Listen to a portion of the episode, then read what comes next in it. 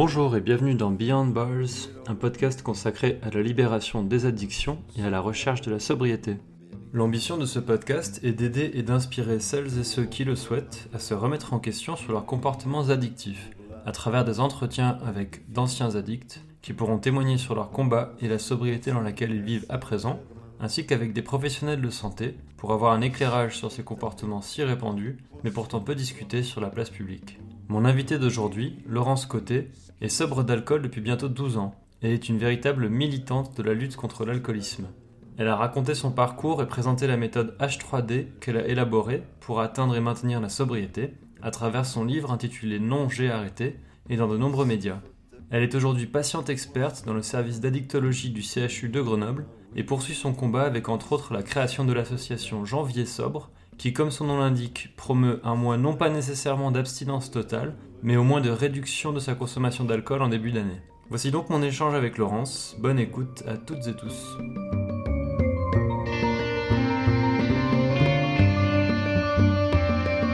Chez toi ou chez moi, et pour briser la glace sur chemin, Bon bah merci, ouais, merci beaucoup Laurence, euh, c'est gentil de prendre le temps de, faire cet appel.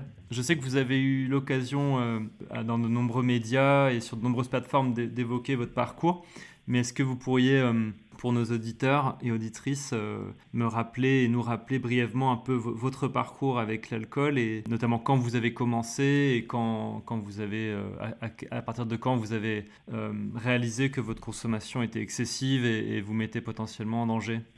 Euh, oui, alors, euh, mon histoire avec l'alcool est finalement assez banale. Je commence à en boire très jeune. À 15-16 ans, je me souviens très bien que j'avais des, des fêtes avec les amis et euh, on picolait déjà beaucoup trop. Hmm. Alors, on ne le faisait pas comme aujourd'hui, c'est-à-dire on jouait pas avec l'alcool. On picolait, mais on démarrait à 18h, 19h, on terminait à 5h du matin Mhm. et on était Moi, je me souviens très bien que je ne pouvais pas m'allonger, que tout tournait dans la tête euh, et que je n'arrivais pas à dormir parce que j'étais ivre. Alors, ça a démarré très tôt et, et- et c'était quand même assez fréquent, c'était les week-ends. On n'était pas du tout conscient de ce que l'on faisait, on faisait la fête. Et ce que je ne savais pas non plus, c'est que plus vous commencez tôt à boire de l'alcool, plus vous habituez votre cerveau à la dépendance. Alors, j'ai continué ce rythme pendant mes études. J'ai fait une année de médecine, après j'ai fait du droit, j'ai fait une école de commerce. Et Mhm. là, euh, ça continuait. Quoi. On était dans l'excès, on était dans les ivresses euh, amicales. Donc, ce rythme jusqu'à 24-25 ans. À Mhm. 25 ans, je commence à travailler. Et là, je démarre dans le BTP, dans le secteur du BTP. Et là, je commence à voyager d'agence en agence euh, dans toute la France. Je suis passionnée par mon travail. J'ai Mhm. toujours été passionnée d'ailleurs par mon travail. Et je commence une carrière qui sera brillante d'ailleurs. Mais le problème, c'est que euh, l'alcool est présent. Je me rends pas compte du tout, mais à chaque fois que je termine une réunion dans une agence, je vois encore le chef d'agence avec son équipe sortir une belle bouteille du terroir et l'ouvrir et on fête l'arrivée de Madame Côté et le départ de Madame Côté puisque je quittais l'agence. Et c'est comme ça que j'ai pris goût après à, découvrir les différents vins et les différents alcools durs euh, de la France, dans toute la France. Et euh, je ne comptais plus mes verres, c'est-à-dire dans le BTP, c'est rarement un seul verre, c'est plutôt 3-4. Ensuite, les déplacements professionnels se sont multipliés. Là, ça terminait dans les hôtels, donc j'étais dans des hôtels, dans des beaux hôtels 4 étoiles, avec euh, des bars, Mhm. des mini-bars dans votre chambre. Et Mhm. pour tuer l'ennui, je me souviens très bien, eh bien, je, je- je me servais allègrement dans les mini-bars. En plus, c'était facile, c'était pris en charge par la société hein, sur les notes de frais. C'est comme ça que j'ai finalement jamais décroché par rapport à l'alcool et que j'ai commencé très tôt. Alors, ça m'a pas empêché de gravir les échelons euh, professionnels. En fait, en- brièvement, j'ai démarré comme juriste d'entreprise, mais j'ai terminé comme directeur juridique dans différentes sociétés. Mais toujours avec cet alcool qui n'était pas loin et qui faisait qu'il m'aidait à, à gérer le stress, à gérer euh, les angoisses attachées à cette carrière professionnelle qui est quand même assez, assez intéressante. Mm. Mais à quel prix? Et surtout, je rajouterais également, j'étais une femme. Oui, j'avais envie de vous interroger là-dessus. Pardon de nous avoir coupé, mais j'étais curieux de savoir, euh, euh, parce que vous parliez du, du secteur du BTP qui, j'imagine, euh, était à l'époque et, encore, et certainement encore aujourd'hui très masculin. Et, et- et comment vous, en tant que femme, vous avez euh, ressenti justement cette, bah, cet alcoolisme naissant et, comment ça a été perçu peut-être par vos collaborateurs, etc. D'abord, c'était donc j'étais dans un milieu d'hommes, Mhm. le BTP, très peu de femmes, et très sincèrement, euh, j'avais un mal fou à m'intégrer. Mhm. Donc, je travaillais énormément et heureusement, mes compétences professionnelles n'ont jamais été remises en cause. Mais si à l'époque, je refusais, je pense que si j'avais refusé euh, la coupe de champagne qui m'était euh, présentée, euh, ça n'aurait pas facilité mon, mon inclusion parmi Mm. ces hommes. Et donc, c'est par peur d'être rejeté, c'est aussi par mimétisme que j'ai commencé à boire et j'ai très vite bu beaucoup trop. Ça a commencé à jaser. Au fil des années, certains de mes collaborateurs qui m'aimaient bien euh, me disaient Madame Côté, faites attention quand même, hier, quand même, vous avez un peu trop bu, euh, certaines personnes font des réflexions, etc. Donc moi, très vite, je me suis rendu compte que, vu le poste que j'avais, il fallait pas que ça soit visible, cet alcoolisme mondain. Cet alcoolisme, quand je dis alcoolisme, c'est-à-dire que j'étais déjà dans une certaine dépendance. hein. Oui. Pour moi, il était inenvisageable d'aller à un repas d'affaires s'il n'y a pas d'alcool. Mhm. Mhm. C'est à partir de là, d'ailleurs, qu'on commence à avoir un problème avec l'alcool. hein. C'est quand on commence à choisir les endroits où on va parce qu'on sait qu'il y a des alcools. Et on ne va pas à d'autres endroits parce qu'on sait que là, il n'y aura pas d'alcool. Et donc, pour euh, reprendre la première question, vous me disiez à partir de quand vous vous êtes rendu compte que vous avez un problème avec l'alcool. Oui, Moi, je me suis rendu compte de cela vers 36 ans, 37 ans. Sachant qu'entre-temps, je m'étais mariée. Malheureusement, j'ai perdu très rapidement mon mari, mon mari dans des conditions tragiques.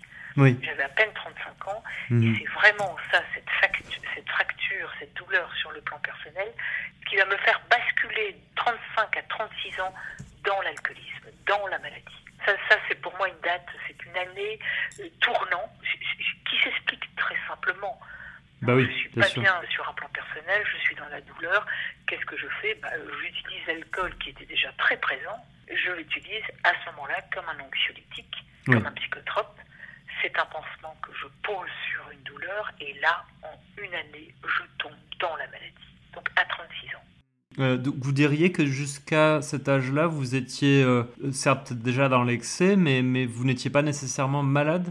Oui, voilà, j'étais dans l'excès, j'étais D'accord. dans l'excès euh, perpétuel. Oui. mais je n'étais pas encore malade. C'est-à-dire que, c'est très simple d'ailleurs, quand mon mari est, est tombé malade, il a eu un cancer, ça a duré deux ans, donc ça a été de 33 à 35 ans, je ne me souviens pas avoir bu une seule goutte d'alcool. Ah oui. Et pour cause, puisque Pierre était constamment à l'hôpital, moi je le soignais, j'avais d'autres tâches également à, à, à- à effectuer, et, et Mhm. là j'ai pas bu, donc j'étais pas malade. Je Oui. n'étais plus dans. Voilà. Mais c'est après, à Oui. son départ, que très vite l'alcool a repris une place dans ma vie perso pour combler le vide, Mhm. et très vite je suis tombée dans la dépendance, et c'est simple c'est parce qu'à 15-16 ans, j'avais déjà habitué mon cerveau au risque de la dépendance. Tout ça, Quentin, je me l'explique après, parce qu'on me l'a expliqué dans le cadre des soins, Oui. puisque je me suis soignée. Mais à l'époque, je ne savais pas tout ça, bien sûr. Et euh, alors, on y reviendra sur la partie soins et, à, votre, euh, à, votre arrêt, mais donc, euh, donc vous disiez que vers, vers 35 ans, donc, suite au décès de votre mari, vous avez basculé dans la maladie alcoolique. Ensuite, combien de temps est-ce qu'il s'est passé entre ce moment-là et le, votre arrêt définitif de l'alcool? Ça, ça a pris quelques années, je crois. Oui, bah oui, parce qu'en fait, moi, j'ai une date fatidique qui est le 23 janvier euh, 2009, où euh, je m'effondre ivre morte à la cérémonie des vœux chez Vinci.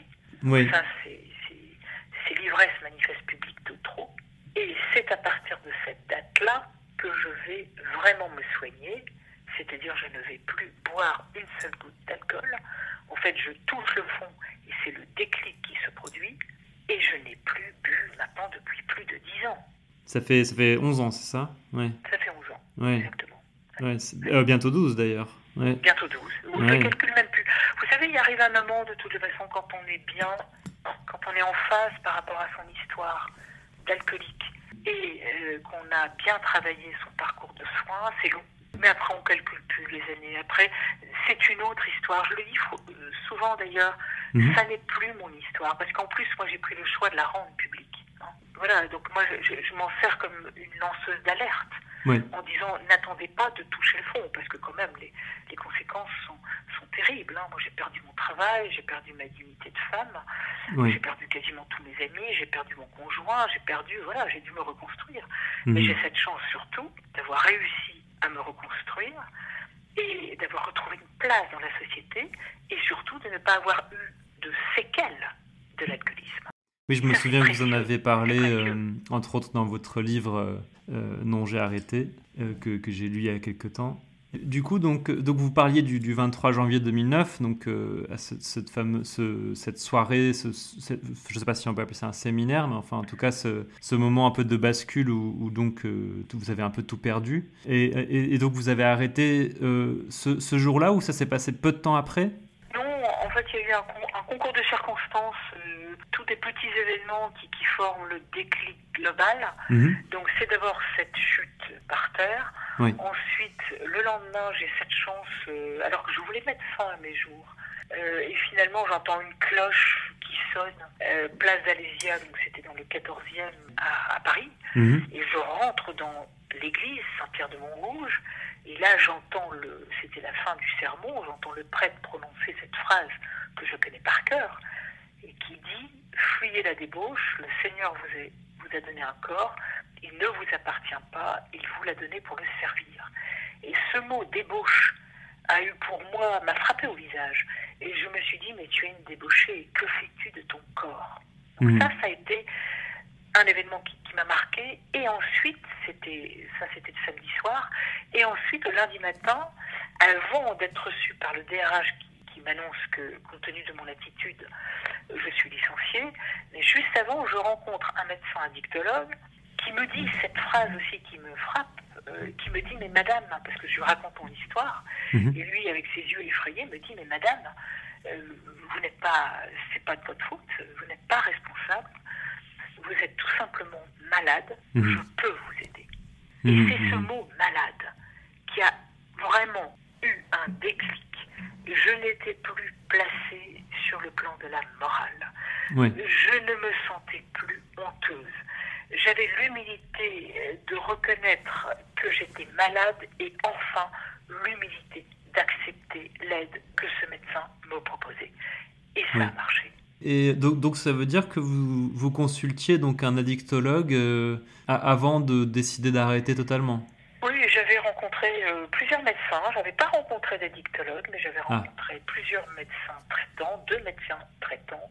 D'accord J'étais suivie par une psychanalyste et je côtoyais un peu les alcooliques anonymes. D'accord, ok. Mais ça n'avait pas eu encore euh, l'effet déclic, ce qu'on appelle l'effet déclic, Mhm. hein, c'est-à-dire la fraction de seconde où vous prenez enfin conscience de la réalité de votre alcoolisme et Mhm. euh, vous allez enclencher, parce que vous l'avez décidé, vous allez enclencher un parcours de soins Mhm. euh, et, et- et qui pour moi a abouti à l'abstinence complète, sans Bien rechute. Donc euh, j'étais prête.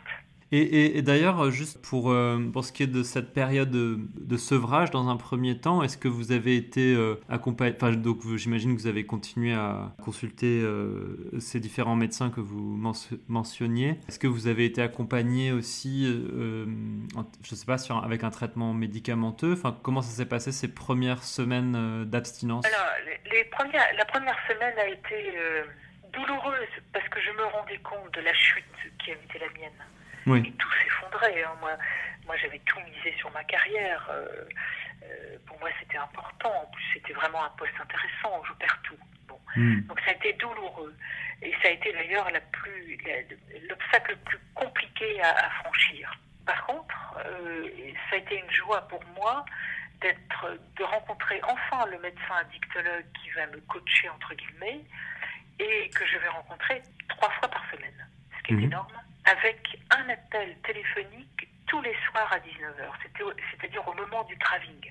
Hein, ce craving, Oui. cette envie Mhm. irrési- irrésistible de boire. Et donc, on avait déterminé hein, que le craving était à 19h. Donc, très intelligemment, et elle faisait ça avec tous tous ses patients, elle me demandait de l'appeler, c'était une femme, à 19h. Ce que je faisais. Hmm. Et ça a marché. Et ça a duré, ce, ce rythme Mhm. a duré 18 mois. Vous, vous l'appeliez tous les jours à 19h pendant 18 Non. mois? Non. Ça, ça a été, on va dire, de mémoire, hein, ça a été les deux premiers mois, je crois. D'accord. Hein, quand j'ai commencé Ok. à lui dire, vous savez, maintenant ça va, euh, Oui. Voilà, parce que 19h, parfois je suis au théâtre maintenant, enfin voilà, j'avais repris quelques petites habitudes euh, saines. hein. Et donc, lui par contre, euh, le, le- le parcours de soins, c'est-à-dire sevrage, hein, le sevrage vraiment du produit, ce qui n'est pas la partie la plus difficile hein, pour moi, je pense que le sevrage, à la limite, euh, on vous donne l'anxiolytique, on vous donne du Valium, on, on vous accompagne. euh, pour moi, ça n'a pas été le plus terrible. En Mhm. plus, j'ai vraiment eu cette chance de l'avoir. On a fait tous les bilans sanguins et les organes euh, principaux. Oui. Et tout était nickel, que ce soit le pancréas, le foie, tout était nickel. Oui. Donc ça, c'est hyper encourageant. Non, tant mieux pour vous, c'est super. Et puis pour Mm. une femme, c'est important parce que c'est très important. Quand on arrête de boire, très vite, le, le visage reprend une belle physionomie en Mhm. beaux traits. Et pour une femme, c'est important. Moi, j'ai tout de suite vu que ben, mes joues qui étaient, qui étaient gonflées euh, euh, recommençaient à avoir une, une, une forme normale. J'étais moins cernée. Mhm. Je dormais beaucoup mieux. J'étais, je reprenais soin de moi. Et ça, c'est extrêmement encourageant. Pour un homme, c'est pareil. Bien sûr. Alors euh, après, je, voulais vous poser une question. Enfin, ça reste dans la thématique, mais on, en a parlé un tout petit peu. Mais je voulais savoir comment comment vous avez ressenti, euh, notamment bah, quand vous quand vous buviez encore, votre euh, position de femme face à l'alcool. C'est-à-dire, est-ce que est-ce que vous avez senti parfois peut-être du jugement de la part de vos collègues ou de votre entourage par rapport à votre consommation excessive. Et, ensuite dans un second temps quand vous avez arrêté euh, est-ce qu'il vous était facile de parler de votre euh, alcoolisme ou est-ce qu'à l'inverse euh, les gens bah, ne préféraient pas en parler? Parce que comme vous savez c'est encore un sujet très tabou et particulièrement peut-être pour les femmes. Je voulais savoir un petit peu comment ça s'était passé pour vous. Moi, c'est un peu particulier parce que c'est lié à mon histoire. Dans le monde professionnel, tout le monde a, a vu l'effondrement de Madame Côté. Il y avait quand même 650 cadres supérieurs, ça c'est c'est parti comme une traînée de poudre. Et d'ailleurs, j'étais stupéfaite d'apprendre par certains de mes collègues que tout le monde était au courant que Madame Côté avait un problème avec l'alcool. C'est désolant parce que personne n'est venu m'en parler. Donc ça c'est le premier point. Mais très vite j'ai été licenciée. Mhm. Donc, euh, et d'ailleurs, euh, le temps que les formalités du licenciement se fassent, j'étais dans mon bureau comme une pestiférée et je ne me souviens pas que des personnes soient venues me voir. J'étais complètement isolée. C'est pénible à, supporter, mais je dirais qu'importe parce que pour moi le plus important était mon abstinence. Et quand je voyais les jours s'additionner sans alcool, c'était tellement merveilleux que le reste n'avait plus grande importance. Donc après, on me vire. Bon, eh ben, quelque part, c'est la meilleure chose qui pouvait m'arriver, parce que donc je n'étais plus dans cette position euh, épouvantable d'être euh, ostracisée par une Mhm. société. Je n'avais plus la pression du boulot. Je me retrouvais sans boulot, mais le fait de- d'être sevré et de commencer le travail psychologique, euh, qui est la deuxième étape des soins, c'est extrêmement fatigant. Et quelque part, c'est un travail à temps plein que l'on fait sur soi. Et donc, le temps m'était donné pour le faire et pour aller jusqu'au bout de ce travail. Et c'est souvent un, un- un conseil que je donne aux personnes aujourd'hui qui doivent se sevrer avec un produit et qui perdent ou qui ont perdu leur travail. Je leur dis, écoutez, prenez-le comme une chance, vous avez le temps à consacrer pour vos soins. Et Oui. ça, c'est précieux. Par contre, ce que je faisais, je n'ai pas eu vraiment l'occasion d'en parler parce que je me suis vite rendu compte que les quelques amis que j'avais n'étaient pas des vrais amis. Au contraire. Mm. Certains m'ont tout de suite demandé, la- m'ont posé la question, mais c'est pas possible, Laurence, tu vas quand même continuer à boire, tu peux quand même boire une coupe de champagne quand même. Voilà. Oui. Et là, je me suis rendu compte que mon sevrage dérangeait. Et pour cause, euh, les personnes qui m'entouraient euh, étaient franchement dans l'excès. Donc ça, ça leur renvoyait un miroir euh, face à leur propre Exactement. consommation et donc. euh, Exactement. mhm. C'est d'ailleurs très paradoxal parce que quand vous buvez trop, vous dérangez, et quand vous arrêtez de boire, vous dérangez tout, au- tout, tout autant presque. ça, ça, ça, ça mérite réflexion, quoi. Oui, oui, je, ça me parle totalement. Bah oui. oui. Alors, ce que je fais, c'est que je les ai plus vus. En fait, j'ai rapidement fait un balayage. Et après, euh, la, dernière partie, c'est la famille. Et quant à la famille, elle n'a rien compris euh, de ce que je faisais. Tout simplement parce que la famille, c'est un peu encore le cas aujourd'hui, la famille est dans le déni par rapport à l'alcool et l'alcoolisme. J'ai quelques-uns de mes proches parents qui boivent beaucoup trop. Et de nouveau, ce que je fais, et qui plus est aujourd'hui, euh, le témoignage que j'apporte au public, euh, dérange la famille. Hein, pour eux, euh, on n'a pas à parler de ça, euh, ça relève de l'intime ou de la vie privée, etc. Donc tout ceci fait que je me suis trouvée très très vite isolée, mais c'est peut-être pour ça que j'ai réussi mes soins. C'est que finalement je n'avais plus de pression de qui que ce soit. Je n'avais qu'une chose à faire, c'est de me soigner. Et très vite, j'ai renoué avec des habitudes saines. Par exemple, j'allais beaucoup marcher. J'étais à Paris, mais j'adore la nature. J'allais marcher dans les parcs Mhm. et dans les cimetières qui sont toujours très beaux, très arborés. Et bah écoutez, euh, ça m'a comblé une partie des heures qui m'étaient rendues libres puisqu'elles n'étaient plus occupées par l'alcool. Avec le temps, je me dis c'est peut-être ça qui fait que j'ai réussi mes soins. Je n'avais plus de pression. Et cette solitude, cet isolement ne m'a pas pesé. Au contraire, euh, ça m'a servi à mettre en place de la méditation, de la sophrologie, de la marche à pied. Et voilà. Mon père, notre quartier latin. Pour tuer le temps, j'improvise enfin un French kiss. Une question que, que je souhaitais vous poser, c'était euh, sur, le, le- sur votre rôle de patiente experte, parce que c'est quelque chose qui m'est encore assez peu familier aujourd'hui. Je voulais savoir un petit peu en quoi ça consiste exactement ce titre, comment vous vous êtes formé à, à, ce- à cela et, et- enfin quel, rôle exactement cela représente? Alors, le, le patient expert, c'est une personne qui a une double casquette, comme son nom l'indique. C'est une personne qui a connu une maladie chronique, quelle qu'elle soit. Étant rappelé que un tiers de la population en France souffre d'une maladie chronique. Là, on parle de l'alcoolisme, mais ça peut être des hépatites, ça peut être des scléroses en plaques, des cancers, le VIH, etc. On a donc été malade et on a ce vécu de la maladie et euh, on s'est soigné. Et aujourd'hui, on vit pas contre la maladie, on vit avec la maladie. Aujourd'hui, vous l'avez compris, je vis avec mon abstinence à l'alcool et je le vis bien. Je n'ai aucun problème par rapport à ça. Et ce vécu de la maladie, eh bien, j'ai souhaité l'approfondir en termes de savoir, en termes de connaissances. Et là, je me suis formée. J'ai donc euh, passé un diplôme universitaire en pratique addictive au CHU de Grenoble. Je l'ai fait en 2015.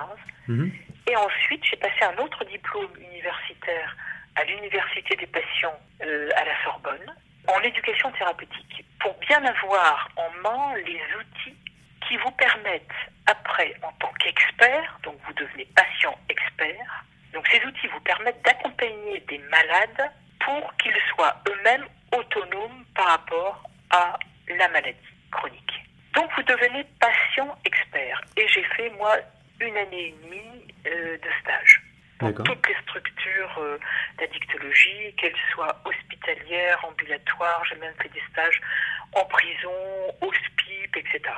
Et donc aujourd'hui, depuis 2019, je suis patient expert euh, au service d'addictologie du CHU de Grenoble.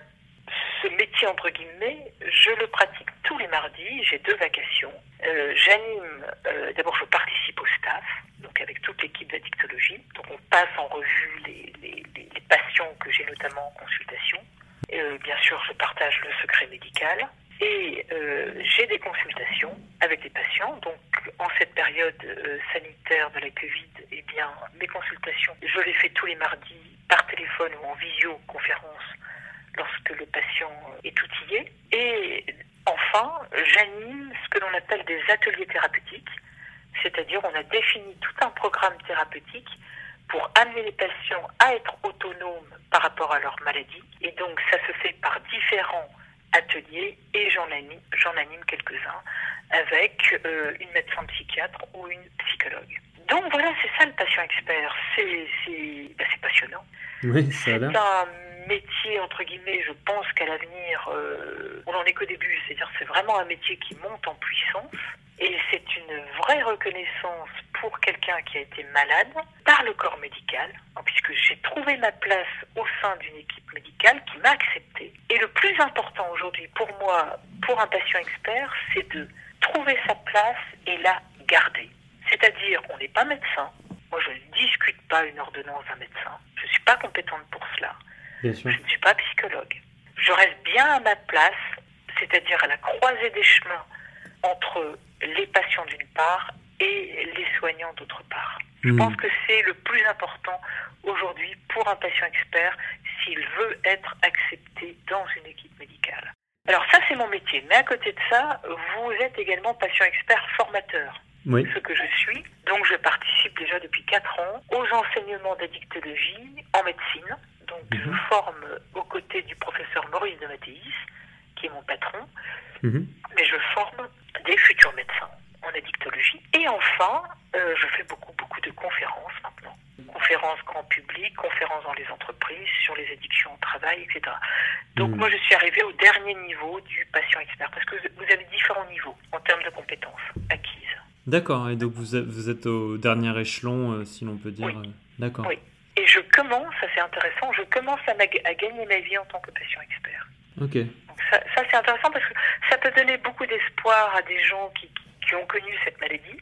Euh, Il y, a- il y a beaucoup de choses, il y a beaucoup de choses à faire. et Je pense que le patient a une vraie légitimité, surtout dans les addictions aussi si compliquées à aborder. On est tellement gêné de le faire, Oui. notamment par rapport à l'alcool. Donc pour un malade qui est en soins, devenir ensuite patient expert, c'est une vraie opportunité, je dirais même thérapeutique pour Oui. le malade.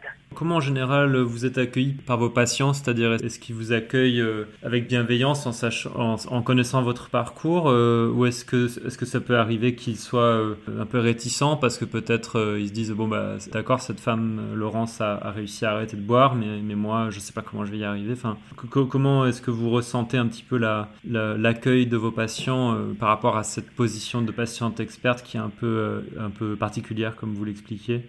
Alors, moi, j'ai jamais, jamais été déçue. Mhm. Bien au contraire. Euh, D'abord, quand j'ai en consultation un patient, c'est parce que l'équipe d'addictologie euh, l'a décidé. Mhm. Hein, C'est Mhm. pas moi qui, voilà, et c'est pas le patient qui spontanément vient vers moi. C'est une décision de l'équipe. Après en avoir discuté sur le parcours et le profil du patient, c'est l'équipe qui demande à Laurence Côté de prendre en charge, en tant que patient expert, la personne. Et je dis toujours oui.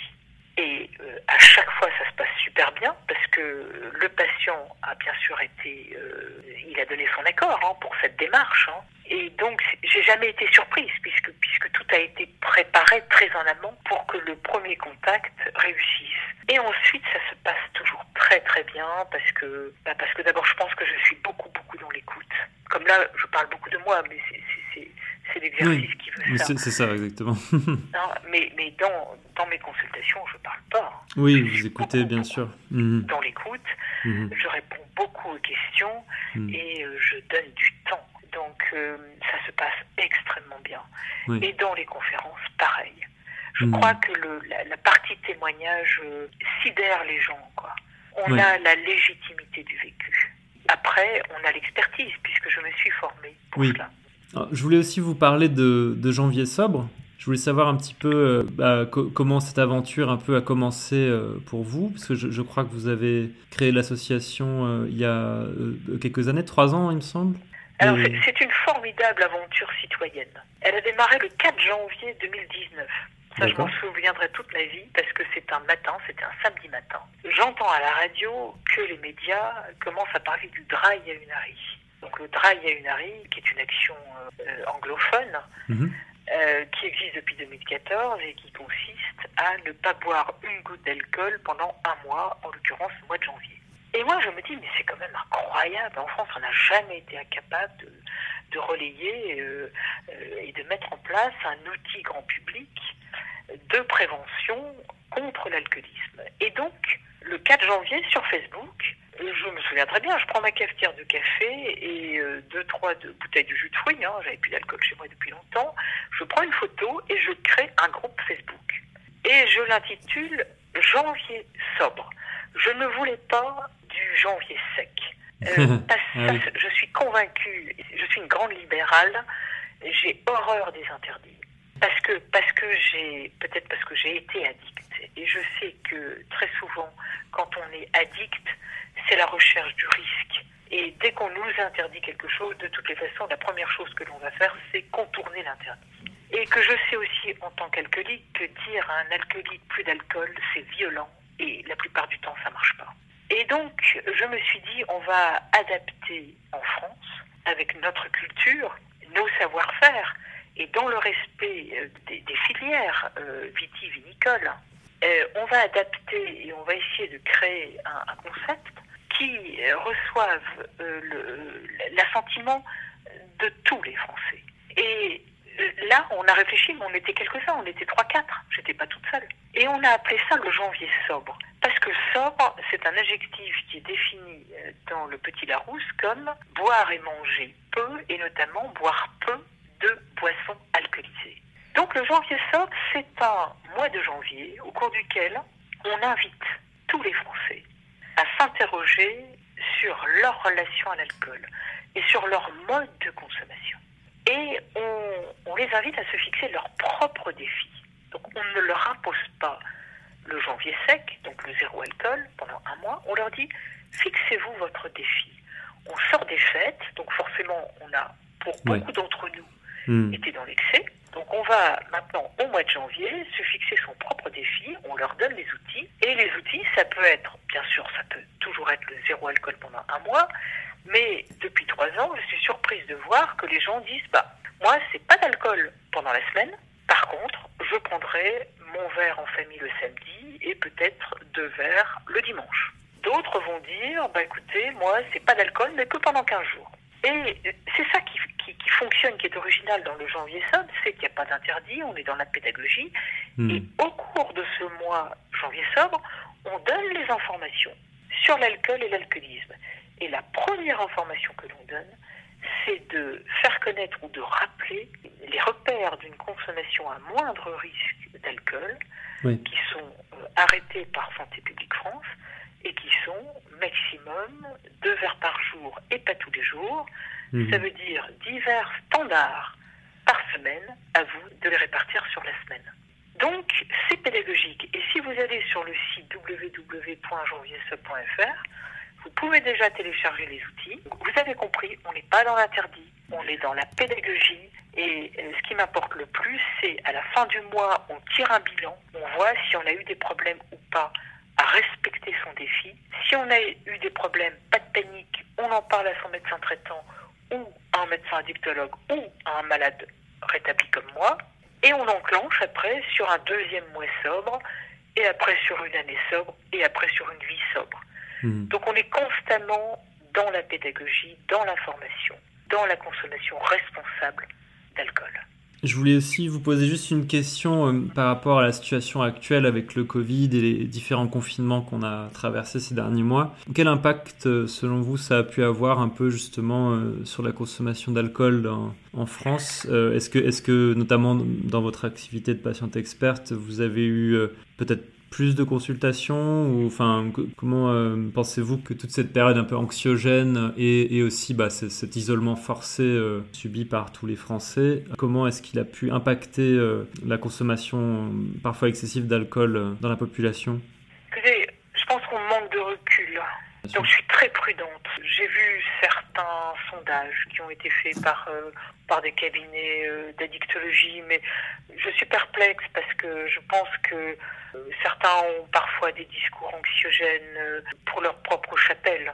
Oui. Donc euh, moi j'ai pas assez de recul, donc euh, je, je, je- je Oui. suis prudente. Là je me répète. Par contre, dans mon activité euh, d'animatrice de groupe de parole ou de consultation, Mhm. euh, très sincèrement, j'ai pas remarqué pour- pour les personnes que j'avais déjà en soins plus de, de difficultés que, d'habitude. Oui. Donc ça c'est le premier constat. Et puis par contre c'est vrai qu'on a maintenu, euh, ça je l'ai voulu, euh, les groupes de parole, en visioconférence, les consultations, etc., de telle manière que les gens se sentent pas trop isolés. Mais je n'ai pas remarqué, euh, sincèrement, hein, de, d'excès de, de, Alors bien sûr, il y aura toujours un excès d'une personne ou de deux, trois personnes, ça, ça, a toujours existé. Mais je ne suis pas sûre que le contexte du Covid, notamment ce contexte aussi de confinement, ait des répercussions sur le plan des consommations. Donc j'attends de voir, euh, j'attends qu'on ait plus de recul et j'attends de voir des, des c'est sans doute Santé, Santé, publique France qui, qui nous donnera des chiffres euh, dans quelques mois sur les questions. Donc mm. pour l'instant, je, je je peux pas vraiment moi j'ai pas remarqué de c'est pas catastrophique. Par contre, mm. je suis beaucoup plus catastrophée, catastrophée pour les bars et les restaurateurs là qui peuvent toujours pas oui. Voilà, et, et, là, et là, je, je, enfin vraiment, j'ai, j'ai un sentiment de, de, de, solidarité pour toutes ces personnes-là euh, euh, qui peuvent pas vivre et qui, qui, qui, risquent effectivement de sombrer dans, dans une, troisième vague psychologique très dure, quoi. Hein, de, euh, voilà, et, et, eux, eux sont à risque, c'est-à-dire qu'ils peuvent très bien à ce moment-là un peu trop consommer euh, bah, parce qu'ils ont ça sous la main. Hein voilà, je ne sais pas trop quoi, il, faut attendre, je crois. Faut, faut éviter d'apporter de, des réponses. Euh, oui, trop. J'ai une toute dernière question. Je voulais vous demander si, si, si quelqu'un qui nous écoute aujourd'hui euh, se pose des questions sur sa, sa consommation d'alcool et peut-être euh, est un peu inquiet, inquiète, quel conseil vous pourriez lui donner pour soit arrêter de boire, soit chercher une modération, mais enfin, qu'est-ce que vous conseilleriez à une personne, quel que soit son âge, hein, sa situation, euh, mais qui, tend un peu la main, voilà, qui dit bah, je, crois que j'ai un problème, mais je ne sais pas vraiment par quel bout le prendre. Qu'est-ce que vous pourriez conseiller à cette personne? Bah, D'abord, ne pas rester seul avec son problème, de surtout ne pas être dans la honte de ce problème, que ça peut arriver à n'importe qui. C'est pas une question d'intelligence ou de culture ou, ou de couleur de peau. Euh, ne pas tarder à en parler. Euh, ne faites pas ce que j'ai fait. Moi, n'attendez pas de toucher, de tomber par terre, parce que vous risquez de, de rester par terre ou, hmm. de, ou de vous relever avec des séquelles graves. Donc parlez-en et là, euh, pour en parler, bah, la meilleure personne, je trouve que c'est encore le médecin traitant qui, qui, reste quand même le médecin de famille. Après, vous avez euh, des malades alcooliques rétablis comme moi, et là vous avez des, des associations hein, qui existent. Et puis après, bah, vous avez le médecin dictologue aussi, euh, si qui normalement c'est son boulot, hein, de nous accompagner, etc. Surtout ne, donc, ne pas rester seul avec son problème, allez en parler, surtout si par exemple à l'écoute de, de cette interview vous vous sentez euh, ben, il y a un phénomène d'identification qui peut jouer et que vous vous interrogez ou lancez-vous dans le janvier sob 2021 et voyez si vous voyez que vous avez du mal à respecter le défi qui était le vôtre, eh bien il faut en parler. Il a été créé pour ça le janvier sob 2021. Bien sûr. Voilà, et, il concerne tout le monde. Hein. Il mhm. vaut mieux prévenir que, que guérir. Donc, euh, on n'est pas. Vous savez, être alcoolique, c'est avoir comme obsession la bouteille. Mais avant d'arriver à cette étape-là, on peut être dans l'excès tout simplement. Moi, je, quand j'étais dans l'excès, donc je l'ai raconté, quand j'avais 33, 34 ans, j'étais dans l'excès, mais j'aurais aimé entendre un interview comme vous êtes en train de faire. Oui, Il n'y en avait pas à l'époque, on ne parlait pas de tout ça. Donc profitez des, des, des, des, mains qui sont tendues maintenant, des informations qui sont données, mhm. pour aller parler de votre problème d'alcool, si, si, vous pensez que vous en avez, vous en avez un. Et voilà, c'est terminé pour aujourd'hui. J'étais très heureux d'avoir l'opportunité de parler avec Laurence, car elle m'a beaucoup inspiré dans tout ce parcours de sobriété que je poursuis depuis quelques mois. Un grand merci à elle donc pour sa disponibilité et ses conseils. Vous pouvez suivre son actualité sur LinkedIn et sur le site internet janviersobre.fr que je vous invite vivement à consulter pour en apprendre davantage sur cette initiative. Un grand merci à vous pour votre attention. Je vous dis à la semaine prochaine pour un nouvel épisode de Beyond Bars.